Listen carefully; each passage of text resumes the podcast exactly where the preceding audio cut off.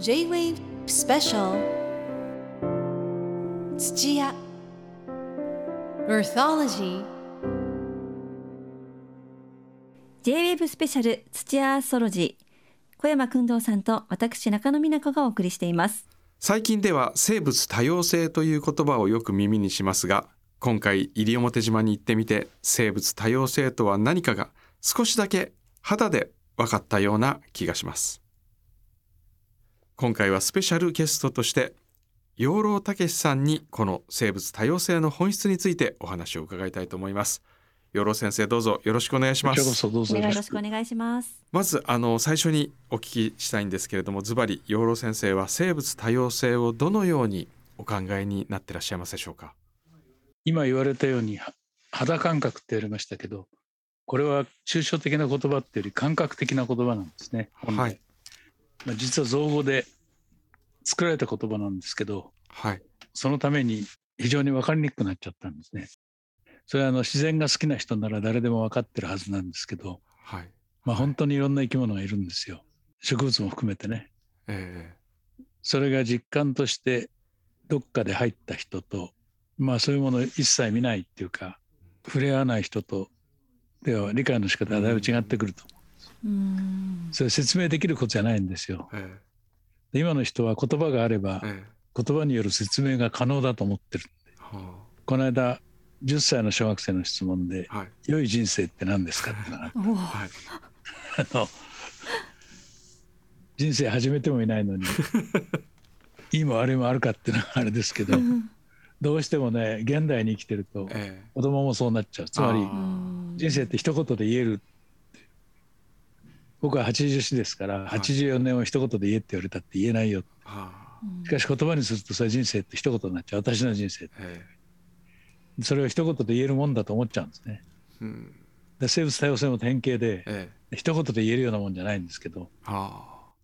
これ養老先生ご自身はその肌でこの生物多様性を実感したのっていつ頃どこの場所だいやそれはもう昔からですね。むし子供の頃から、子供の頃、はい、あの今の人に言うと嘘だと思われちゃうんです私は鎌倉で生まれて育ってますから私が小学生の頃はええ。牛と馬が街の中にたくさんいましたからね。鎌倉の街の中にいたんですか？そうです、え。だから馬糞も牛糞もたくさんありえまして、えしかもそれに虫が来てるわけで、ええ。それでこう虫と接したりするうちにはい。やはりなんかこうそこから学びってあるんですか？そうだんだん呆れるようになってきたんです言ってみれば。呆れる。本当に5ミリか1センチにもならない虫がこんなに種類があるかっていうのが捕まえてるうちに分かってくるんですね、えそれはもう呆れるしかない 今回の番組のテーマなんですけども、はい。人と自然の共生はい。なんですけれどもはい。この質問をしただけで叱られそうな気もしますが人と自然の共生どうすれば良いと思われますか？食べるものでもはい。はい。我々は自然とそのまま直つながってるわけですから、はいはい。うん。で現代人っていうのは非常に科学的にものを考える人たちはずなんではい。うん。もしそうならえ皆さん方の体を作っているのはええ。えまさにはい。自然なんですよね。はい。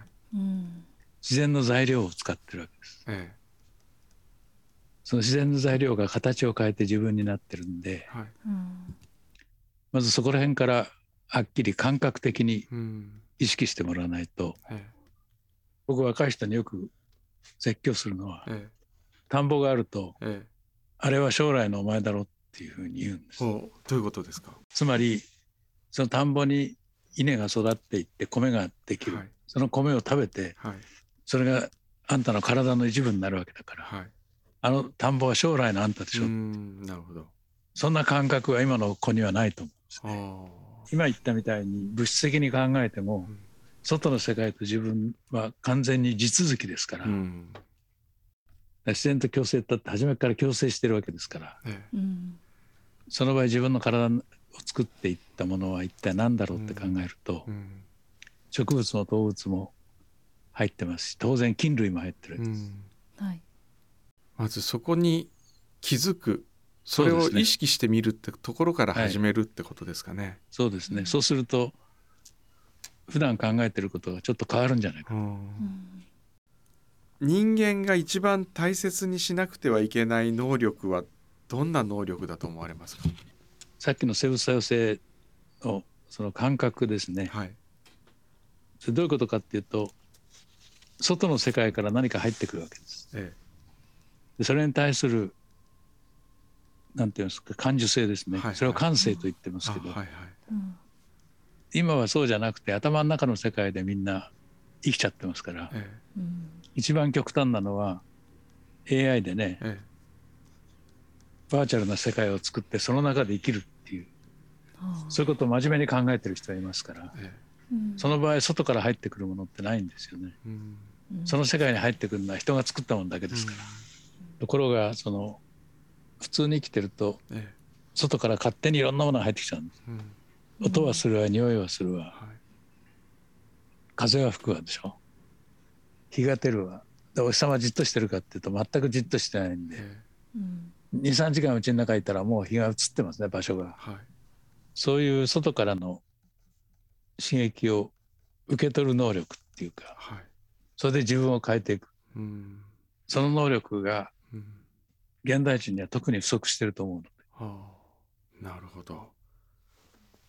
あの次世代、まあ、次の世代子どもたちに向けてどのようなメッセージを伝えていきたいと思われますか？生活の中にその自然と直面する対面する時間をできるだけ取ってくださいっていうことですね。うん。うん。日常生活の中に。うん日常にそういう自然的なものが入ってるっていうのは非常に私は大事だと思って。それで子供たちの相手をする時は虫取りという名目だけつけてええ。一緒に外へただ連れてっちゃう。で外で遊ばせるってことをする。少しでもそういう時間を増やしてあげたいと思うから。うん。そうすると子供たちはみんな適当に遊んでますよ。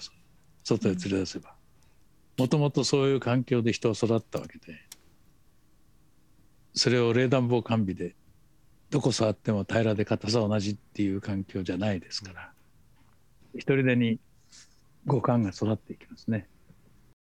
じゃあやっぱり経験を積む経験をとにかく経験するってことが大切ですかね？そうですね。やっぱある程度日常生活の中でうん必然性がないと身についていかないですね、はい。うん。僕の知り合いが夏の間30日間キャンプってやっててね。えおう。そこはキャンプしてる場所からええ。水場ええ。とトイレがあるところまでえはい。100段ええ。山の段上がんなきゃいけない。ええええ子供たちも来て次の日ぐらいにはすっかり慣れちゃって100段上がったりえしてそういう日常的な必然性みたいなのが組み込まれてるとえうん自然に親しむもくそもなくて一人でに親しんじゃうわけですうんね。なるほど。で今は日常生活からそういうものを全部排除していってますからえはい。子供はできるだけ楽に安全にえう。ん。うん。で僕はできるだけ大変で不自由にしてやった方が親切だろうと思って。うん。なるほど。なるほど僕は80半ばになっても子供の時と同じで虫を見てますけどいええはいや終わりませんねこういうことは。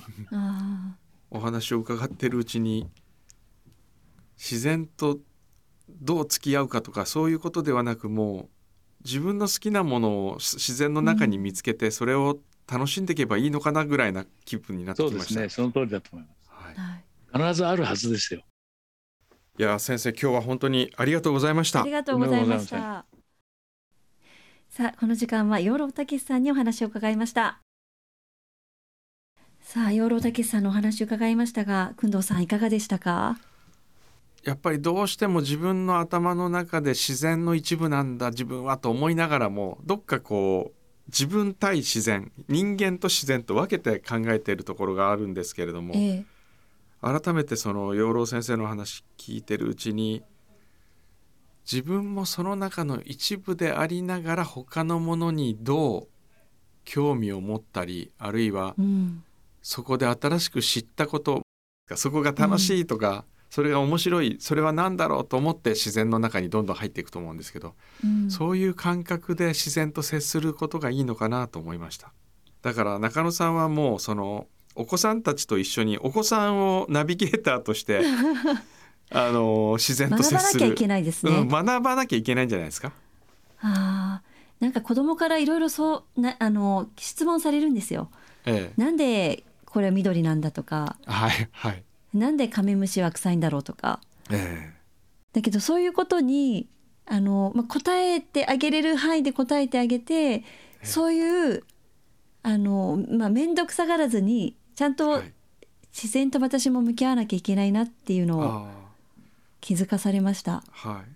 多分それってすごく自分ではなかなかそういう発想出てこないじゃないですか。なんで緑なんだろうとか絶対思わないけど、うんお子さんの疑問に一緒になんでだろうって言ってそれで調べてあげて2人でこう共有したらいいんじゃないですかこういうことなんだって。そうですね。ええ J-Wave Special 土屋 Earthology